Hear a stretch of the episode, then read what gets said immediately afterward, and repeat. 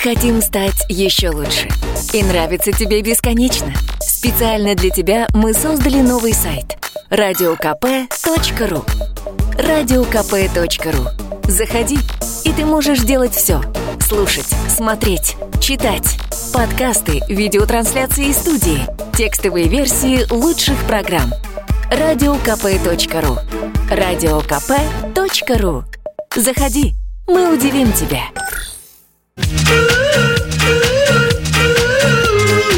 Из тех песен, которая, да это даже не песня, а просто мелодия, которая потом сидит в голове и никак не выгнать ее оттуда.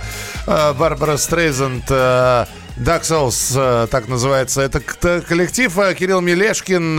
Итак, друзья, давайте переходить все-таки теперь уже к автомобильным новостям. Начнем с того, что бумажным ПТС продлили срок жизни, электронные паспорта станут обязательными. А хотели сделать электронные, значит, только, только электронные. То есть выводить э, ПТС и какому-то определенному числу сделать так, чтобы были только электронные ПТС. Так вот, э, не получается сразу от бумажек избавиться. Бумажные ПТС э, еще будут целый год жить. Пишут, что в России часть автопроизводителей уже выпускают машины с электронными ПТС. Некоторые импортеры начали оформлять соответствующие документы, но полностью от бумажной волокиты избавиться не удалось. Ну, на самом деле, это уже не первый перенос. На моей памяти это уже как минимум второй или третий. Э, во внедрение электронных ПТС завязано если я правильно помню, пять стран, то есть Россия, Белоруссия, Казахстан, по-моему, еще Киргизия и Армения. Ну, в общем, все страны таможенного союза, ты хотел сказать. Ну, таможенный союз это Белоруссия, Казахстан, да, э, с нами, а еще вот примкнувшие... И, и примкнувшие к ним, да. Примкнувшие к ним. В общем, система сложная, наладить ее никак не могут, и да, действительно, переходный период продлили еще на год. Это означает, что до 1 ноября 2020 года, как минимум, бумажные ПТС будут выдаваться на вновь выпускаемые в обращение машины. Ввезенные или произведенные в России, неважно. Вот. А предполагалось, что уже неделю как мы будем жить только с электронными ПТС. Но вот э, все сложно, и, видимо, сложности есть и в России в том числе, хотя раньше там представители некоторых вовлеченных в этот процесс ведомств да, били себя пяткой в грудь, говорили, что вот ну в России это точно все готово, э, будем выдавать только электронные, но вот и у нас пока бумажные в ходу. По последним данным выдано-то на сегодняшний день всего несколько десятков тысяч электронных ПТС их э, так вот потихоньку осваивают, а большая часть машин все равно остается с бумажными. Э, следующая новость. Комитет Госдумы, это новость из Госдумы, поддержал, э, Комитет Госдумы по госстроительству поддержал законопроект по отмене штрафов за превышение средней скорости движения, рассчитанной по данным нескольких камер по времени и координатам. Я не знаю, насколько часто у нас штрафуют за среднюю скорость. Сейчас это становится все более и более популярным. Э, пионером в этой области выступает у нас Татарстан. Там чуть ли не все федеральные трассы вот в скором времени хотят накрыть э, системой контроля именно средней скорости, а не мгновенной. Э, вот. И другие регионы на них тоже смотрят. В Москве, Подмосковье это так как-то вяло развивается, но я думаю, тоже, если, если не запретят и не отменят, это тоже будет. В общем, депутаты считают, что нельзя штрафовать водителей в случаях, когда а, система обнаруживает незаконное пересечение сплошной линии разметки в тоннеле, основываясь на том, что машина въехала под землю в одной полосе, а выехала с другой. Ну, а она делает такие выводы. В общем, законопроект еще в Госдуме. Э, то есть вы об этом знаете, и мы об этом знаем. Посмотрим, как он будет проходить э, слушание и чтение. В ближайшем будущем зато, то есть э, если одни штрафы, знаете, это же закон физики. Если где-то что-то убавилось, значит где-то что-то должно прибавиться. В ближайшем будущем российские автомобилисты начнут массово получать новый вид штрафов с камер за проезд ЖД-переездов на красный. Власти посчитали, что для этого нужно, правда, чтобы оснастить железнодорожные переезды камерами, понадобится дополнительные 30-31 миллиард рублей. Когда это кого останавливало? Никого. В России на текущий момент работает более 10 тысяч переездов, а камеры установлены всего на 200 из них. Согласно проекту постановления, который опубликовал Минтранс, основанием для установки камеры на отдельно взятом железнодорожном переезде будет служить статистика аварийности. А именно, оборудование установят только в тех местах, где в течение трех лет было зафиксировано не менее двух ДТП, в результате которых погиб один или ранено пять человек. Вот э, Слушай, нарушения на ЖД-переездах, они остаются, да, одними из самых тяжелых но по это последствиям. Во-первых, да, и все-таки у нас большинство тех самых переездов, про которые мы говорим, оборудованы шлагбаумом. Ну, я думаю, мы просто, да, с тобой то, что видим, на что опираемся, это, скажем это, так, это цивилизованная часть. Москва да, да. и э, окружающие ее области. Да, а что там творится подальше от нас, этого не видно. Аварии там тоже происходят. Но э, я, вот мое личное мнение, что лучше деньги потратить не на камеры, а как кто-то вот в э, комментарии к этой новости выступил тоже, да, официально, не на сами камеры, а на устройства, которые физически не дают выехать на переезд. И это не шлагбаум, а это подъемные барьеры, допустим. Это гораздо более эффективно и надежно с точки зрения снижения аварийности. С другой стороны, ты уже произнес эту фразу, и теперь моя очередь ее произнести, когда это кого останавливало. Ну, камера — это деньги, конечно. Это, это гарантированные поступления. Нет, как, кого барьеры когда останавливают. А, ты в этом смысле? Я ну, именно в этом смысле.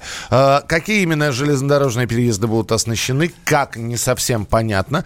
А, проект постановления опубликовал Минтранс. Этот проект должен получить сначала одобрение, а потом уже быть запущен в работу. Потому что Минтранс все красиво расписал, не, он не сказал, откуда деньги брать на установку этих камер. Ну, а, а так-то все, все вообще волшебно. А, в любом случае, э, если что, не удивляйтесь и не спрашивайте потом, а что это за камера стоит на железнодорожном переезде. Значит, уже работает это все. Ну и, наконец, средневзвешенная цена нового автомобиля в России по итогам 9 месяцев 2019 года на 8,5% больше оказалось, чем годом ранее, то есть автомобили медленно по процентику в месяц, но продолжают дорожать. И говорят, что тенденция продолжится. Увы, предпосылок к тому, чтобы она прекратилась, нету. АвтоВАЗ снизил цены. Это вот одна из последних новостей, которая прилетела. Ну, пусть что, хоть что-то хорошее будет. Да, извини, я тебя прервал на слове Да, если э, посчитать с э, момента 2014 года, когда у нас с рублем вот эти вот все неприятности начали случаться, то фактически цены, наверное, уже ну, грубо говоря, вдвое выросли за все эти годы. Ваши вопросы уже через несколько минут. На них отвечает Кирилл Мелешкин. 8 9 6 7 200 ровно 9702. 8 9 6 7 200 ровно 9702. Вы также можете позвонить по телефону прямого эфира 8 800 200 ровно 9702. 8 800 200 ровно 9702. Не теряйте зря времени, а мы продолжим через несколько минут. Это радио «Комсомольская правда». Это программа «Дави на газ». Никуда не уходите, впереди много интересного.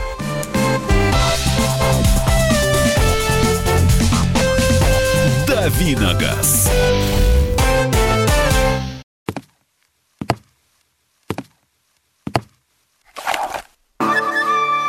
Это была тяжелая неделя. Хороший. Ребята, давайте жить дружно. Плохой. Понимаете, не признавали у одного кандидата подпись его родного отца. Злой. А вот что у нас в России, вот что у нас в России. Бред, да? Николай Платошкин подводит итоги недели. Каждую пятницу на радио «Комсомольская правда» в 6 вечера по Москве.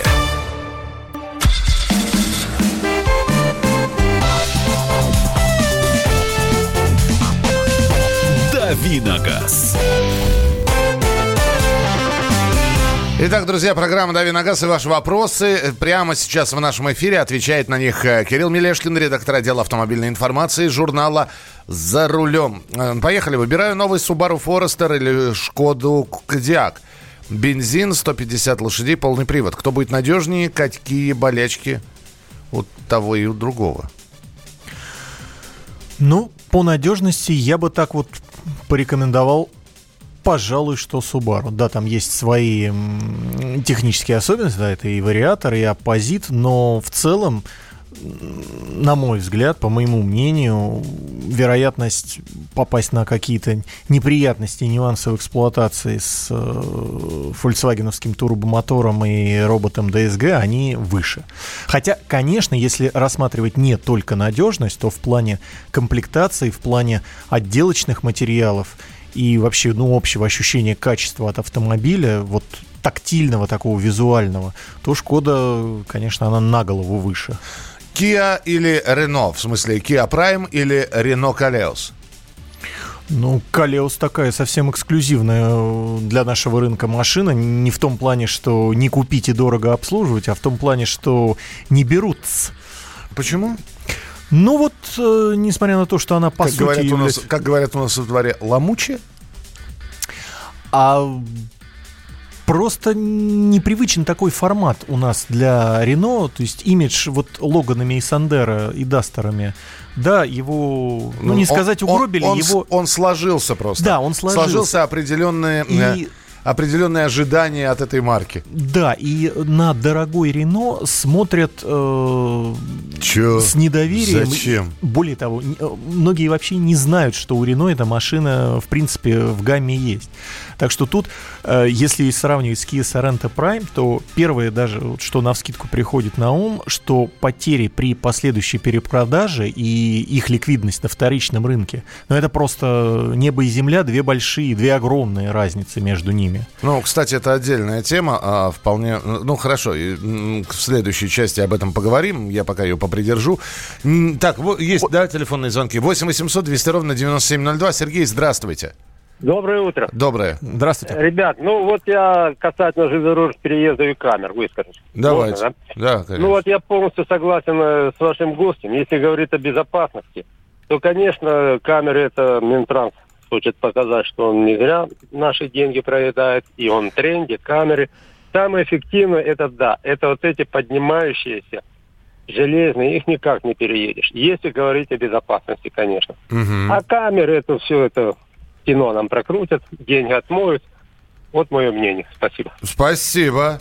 Спасибо. Ну, услышали ну, вас. Не, не один я так думаю, но, но почти уверен, что в итоге все сведется, конечно, к камерам. 8 800 200 ровно 9702. Александр, здравствуйте.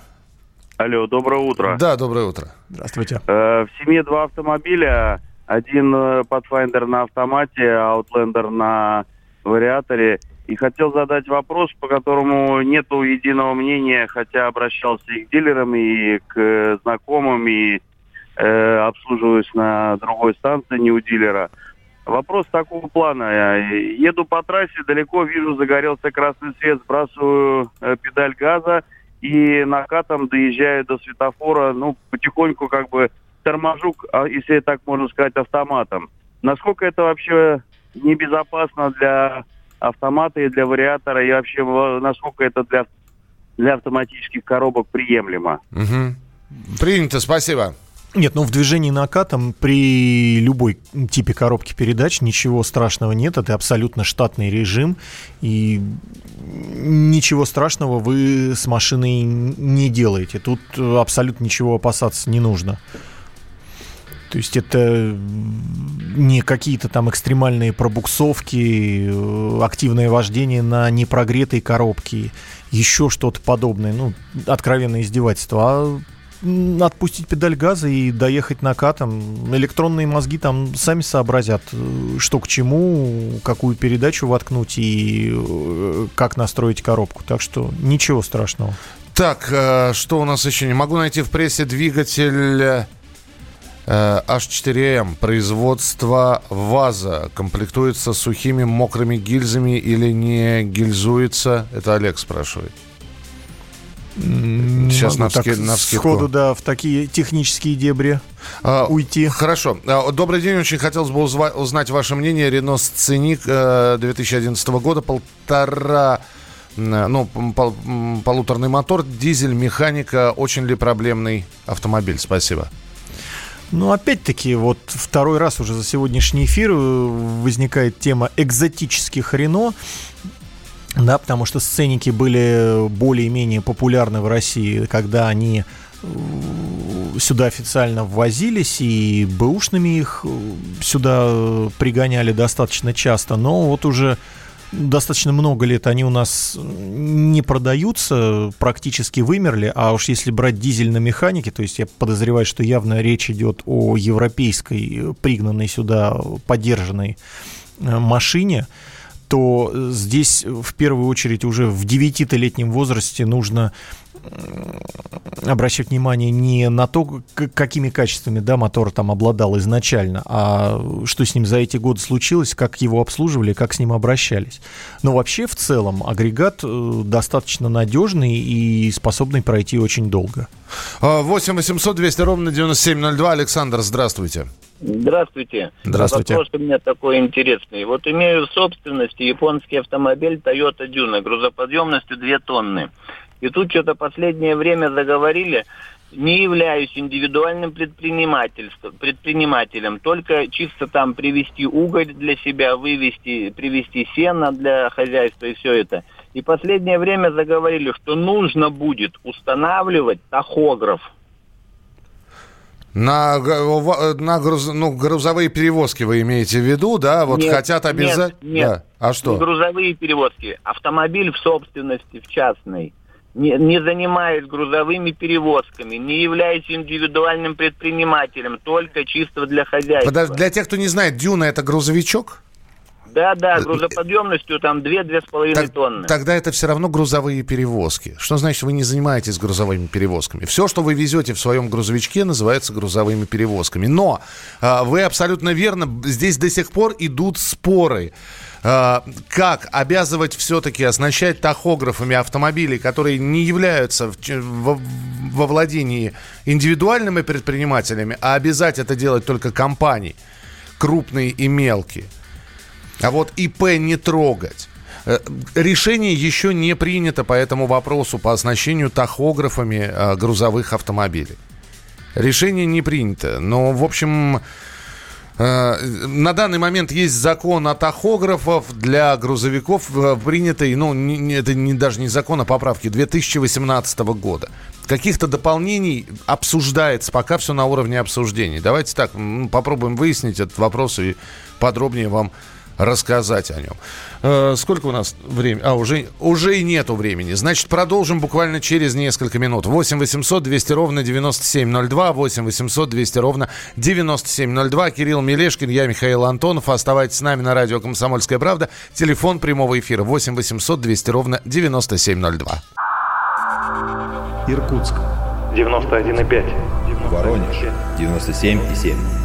Краснодар. 91,0. Тюмень 99,6. Анапа 89,5. Владимир 104,3. Барнаул 106,8. Екатеринбург 92,3. Санкт-Петербург 92,0. Москва 97,2. 97,2. Радио «Комсомольская правда». «Комсомольская правда». Слушает вся страна. Слушает вся страна.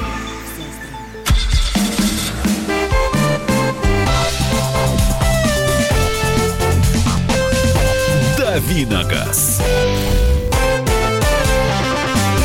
Программа «Дави на газ» Кирилл Мелешкин, редактор отдела автомобильной информации журнал «За рулем». Огромное количество ваших вопросов. Э, э, нужно ли регулировать клапана на гранте после установки ГБО? Ну, установка ГБО в любом случае по-хорошему требует э, перенастройки двигателя, так как и характер топлива и температура сгорания, они отличаются. Так что лучше, конечно, заморочиться тонкой настройкой, дабы и ресурс двигателя сильно не сократить, и чтобы э, на новом топливе машина работала корректно. Я нечаянно проехал на ручном тормозе метров 200. Какой урон нанесла машине Kia Ceed автомат? Да Непопра... никак... Непоправимый. Нина. Никакого не беспокойтесь, ничего страшного. Э, скажите, пожалуйста, как лучше переобуваться? Менять шины на один комплект дисков или же иметь два комплекта колес на дисках? Изнашивается ли шина быстрее, когда ее постоянно бортируешь? Ну, э, не столько времени ходит шина, чтобы от постоянных перебортировок э, как-то пострадать сильно, а иметь ли комплект на дисках или без них, ну, это вопрос религии и личных предпочтений каждого. Я, например, предпочитаю, да, иметь два комплекта на дисках, переобуваться самостоятельно. Хотя, хотя тут есть и минус. По-хорошему, конечно, периодически нужно возить колеса на балансировку. То есть делать это превентивно, а не тогда, когда они начнут вот уже явно совершенно бить на скорости. Вот. А когда у вас один комплект дисков, да, вы волей-неволей делаете это раз в сезон, когда новый комплект вам собирают. А вот когда у вас комплект на диск, ну, лежит и лежит, всегда подмывает приехать, поменять его сразу и ничем больше не заморачиваться. Вот. Э, экономически выгоднее, наверное, иметь, э, если машина с более-менее таким серьезным э, диаметром дисков, тут тоже экономически нужно прикинуть, что выгоднее, да, если, допустим, ну, условно, у вас 18 или 19 колеса стоят летом, то купить 16 или 17 комплект полностью в сборе на зиму, это выйдет по деньгам, ну, как минимум, то же самое чем одни только шины большого размера. То есть тут нужно прикинуть все за и против. Вопрос религии. 8 800 200 ровно 9702. Друзья, здесь много вопросов. Э, Сан Юнг Ставик, скажите, скажите хоть что-то. Да я боюсь, хоть что-то вам в России мало кто скажет э, аргументированное, потому что продано их было раз-два и обчелся, а уж собирать по форумам какую-то более-менее внятную статистику по этим машинам очень трудно, потому что выборки никакой нету. Но по соотношению вот до, э, такого количества места в салоне за такие деньги, я думаю, можно сказать смело, что на рынке больше и никого нет. Так что если найдете какой-то достойный экземпляр на вторичке, то если вам нужна именно такая многоместная машина, то вариант, мне кажется, не самый плохой. 8 800 200 ровно 9702. Александр, здравствуйте. Алло, здравствуйте. Да, пожалуйста. Здравствуйте.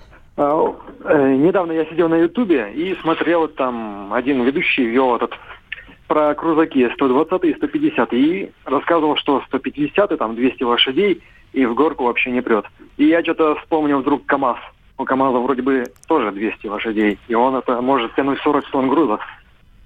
Вот в чем разница? Расскажите. Разница Спасибо. в личном восприятии каждого параметров э, едет, не едет.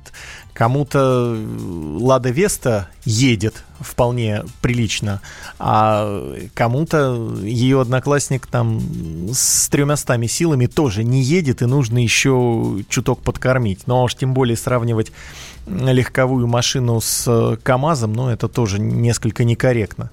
И тем более, уж если говорить, да, о старом КАМАЗе, да, в котором было всего там 200-220 сил, то ехал он тоже весьма условно. А уж груженным и в горку он не ехал, а ползал.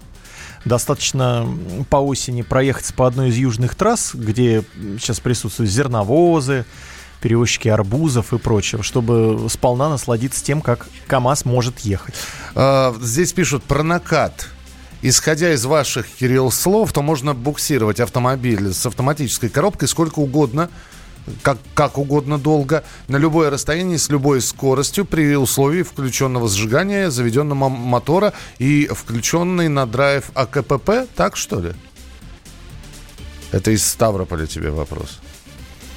Ну, давайте не будем путать э, понятие накат, когда вы отпустили педаль и машина замедляется, э, исходя из э, того, вот она замедляется естественным образом, и под э, это подстраивается э, двигатель и э, коробка передач. Э, и совсем другое, когда ее буксируют, когда ей скорость э, задают совсем другие параметры, да, то есть автомобиль-буксировщик. И она не двигается накатом, ее тянут вперед. Ну и тогда, простите, а вы как предлагаете на автомате и вариаторе перед светофором-то останавливаться? В нейтраль сбрасывать или сразу за 5 метров колом нажимать? Накат, он неизбежен. Это в любом случае естественный процесс торможения, снижения скорости. Вы отпустили педаль газа, вы двигаетесь накатом. 8 800 200 ровно 9702. Владимир, мы вас слушаем. Здравствуйте. Здравствуйте. У меня вот такая проблема, вопрос хотел узнать вас. У меня две машины. Одна после аварии Audi 80, другая просто семерка была рабочая машина. Мне вот сейчас списать их надо. Что для этого нужно и сколько надо денег? Так, вы обе хотите списать, да? Да. И вот по Audi у меня у соседа сгорел гараж рядом, и документы, все это, номера, все это сгорело. И я, короче, ее на металл отдал. Вот такого плана. У меня mm просто нет документов, ничего на нее. mm А налоги присылают постоянно. Процедура предельно простая. Вы приходите с паспортом в подразделение ГИБДД регистрационное и подаете заявление на снятие автомобиля в утиль в связи с его утратой. То есть документы на машину и номерные знаки не нужны. Просто паспорт, который, по которому выяснят, что вы действительно являлись и формально до сих пор являетесь собственник этой машины. И все, и, ваш, и ваше заявление. После этого автомобиль снимут с учета, он будет считаться утилизированным, налоги приходить перестанут. Ну и давай финальное сообщение. Здравствуйте, Nissan Qashqai G11 1.2 турбо. Говорят, на таких моторах нужно ездить на более пониженной передаче, иначе хуже будет процесс смазывания деталей двигателя. Скажите, это правда? Ну, по сравнению с атмосферниками 1.6 и 2.0, которые тут тоже ставились на Кашка, 1.2 турбо, конечно, более э, капризный агрегат, но я бы сказал, что это больше касается не нюансов эксплуатации, да, там выбора передачи э, и, и прочего. Естественно, под обороты э, количество смазки все было просчитано конструктивно. Но если посмотреть на вопрос чуть шире, то, конечно, к э, выбору масла, к уходу за двигателем и к режимам эксплуатации этой машины нужно подходить чуть более вдумчиво, чем э, кашкаем с атмосферными моторами. Друзья, Кирилл Мелешкин подготовил для вас специальный тест-драйв сегодня. Э, а то здесь то 2 миллиона автомобиль стоит, то 3 миллиона, а то и все 8. Сегодня про Весту пройдет, пойдет разговор. Вот. Поближе к народу Кирилл Мелешкин. Все это через несколько минут в программе «Дави на газ». Про Весту рассказ. Оставайтесь с нами. «Дави на газ», про Весту рассказ. Стихами заговорил. Оставайтесь с нами на радио «Комсомольская правда». Впереди много интересного. Здравствуйте! Вас приветствует Мария Баченина. Я веду на радио «Комсомольская правда» программу о самом важном – о здоровье. Наша радиостанция объявила уже четвертую по счету премию «Клиника года». В конкурсе проверенным временем и профессиональным сообществом участвуют лучшие медицинские учреждения страны. Заявите и вы о себе, и о своей клинике. Рецепт простой. Наберите в поисковике «Клиника года», узнайте подробности и премия ждет вас. Позаботимся о здоровье вместе.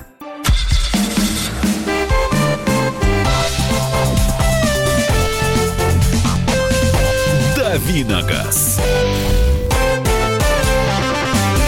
Итак, э, тест-драйв, как и обещали от Кирилла Мелешкина, неожиданно Веста. Да, сегодня мы максимально я, близки к народу. Я просто... С чего бы вдруг? Новая комплектация, обновление. Веста 2.0 вышла какая-нибудь. Нет, нет, я буду рассказывать я о, буду рассказывать о, про старый автомобиль. Про старую Весту, да, который уже с, э, через месяц исполнится 4 года. Я вот э, хотел ее уважить в честь этого грядущего э, почти юбилея и рассказать э, так в общих чертах, э, что с ней случилось, как складывались наши с ней отношения. Это моя редакционная машина, проехал я на ней уже 85 тысяч километров. А, скажем так, ну, не безоблачные они были, кое-чем наша совместная жизнь была омрачена, но в общем и целом можно подтвердить э, тот факт, который, э, в общем-то, твердили о Весте еще только в момент ее появления. Когда... Ты сейчас будешь говорить, исходя из ее цены, исходя из класса, исходя из того, что это да. сделано в нашей стране. Да, естественно, все... я не буду сравнивать ее с новым Мерседесом. Ну, все, в принципе, неплохо, то есть ты хочешь сказать. Для АвтоВАЗа это действительно большой шаг вперед. Это машина принципиально другого уровня, и которую уже абсолютно не стыдно сравнить с э, иномарками. С Рио, с Солярисом, с Поло, то есть вот с остальными бестселлерами этого класса. Да, в чем-то она им однозначно проигрывает, и, возможно, по надежности, да, там по количеству детских болячек э, Веста будет и похуже. Но в чем-то, в чем-то она их однозначно даже и э, превосходит. Так что тут уже без всяких скидок и оговорок, как вот, например, да, там в прежние времена программ Тукалину говорили, зато дешево. Вот это был главный аргумент, за который полагалось простить, ну, вообще все. То есть Веста стоит, конечно, дешевле иномарок, Э, при прочих равных, если там сравнивать цены в, одинаковых или в близких комплектациях, то есть все-таки порядка там 80-100 тысяч рублей выгода есть. А для этого класса это, ну, такие приличные достаточно деньги. Давай главные плюсы, главные минусы. Но Главный плюсов... минус... Не, не, не, ты с минусов начал, давай со, с плюсов. А, с плюсов. Да, потому что людей надо к минусам подготовить. Сначала о хорошем. О хорошем. Э, на моей машине стоит мотор 1.6, очень экономичный, то есть средний расход по городу там 10 литрами не пахнет, и за 9 он даже не вываливается. 8, 8,5, бывает и меньше. Это в таком достаточно плотном, почти пробочном городском режиме. Это очень нравится. Очень хорошая система отопления, кондиционирования и вентиляции. Отлично справляется с салоном. Ничего не могу плохого про нее сказать. Сиденья одни из самых, наверное, удобных в классе и Опять-таки для Лады это, наверное, вот самый большой был шок для меня. Э, вообще к ним ни единой претензии. Ну и так в целом хорошая комплектация, хороший дизайн и ну, скажем так, достаточно надежно, потому что никаких э, событий, вот ставящих машину просто на приколы к забору, за 4 года не произошло. Ну и теперь уже... Плавно переходим к главному. Да, собственно, плавно, резко. Пора, давай. Ну, главный минус, вот все четыре года с момента появления Весты обсасывают и обсуждают, это, конечно, отсутствие нормального автомата. Роботизированная коробка, да, вот с ней пришлось помучиться, потому что сейчас стоит уже на пробеге 85 тысяч, третий комплект сцепления, его поставили на пробеге еще 38 тысяч, но вот он усиленный и держится до сих пор. Вот. А, да, сцепление победили. Тормознутые переключения и не самую логичную работу тоже победили, потому что АвтоВАЗ выпустил обновленную прошивку для робота.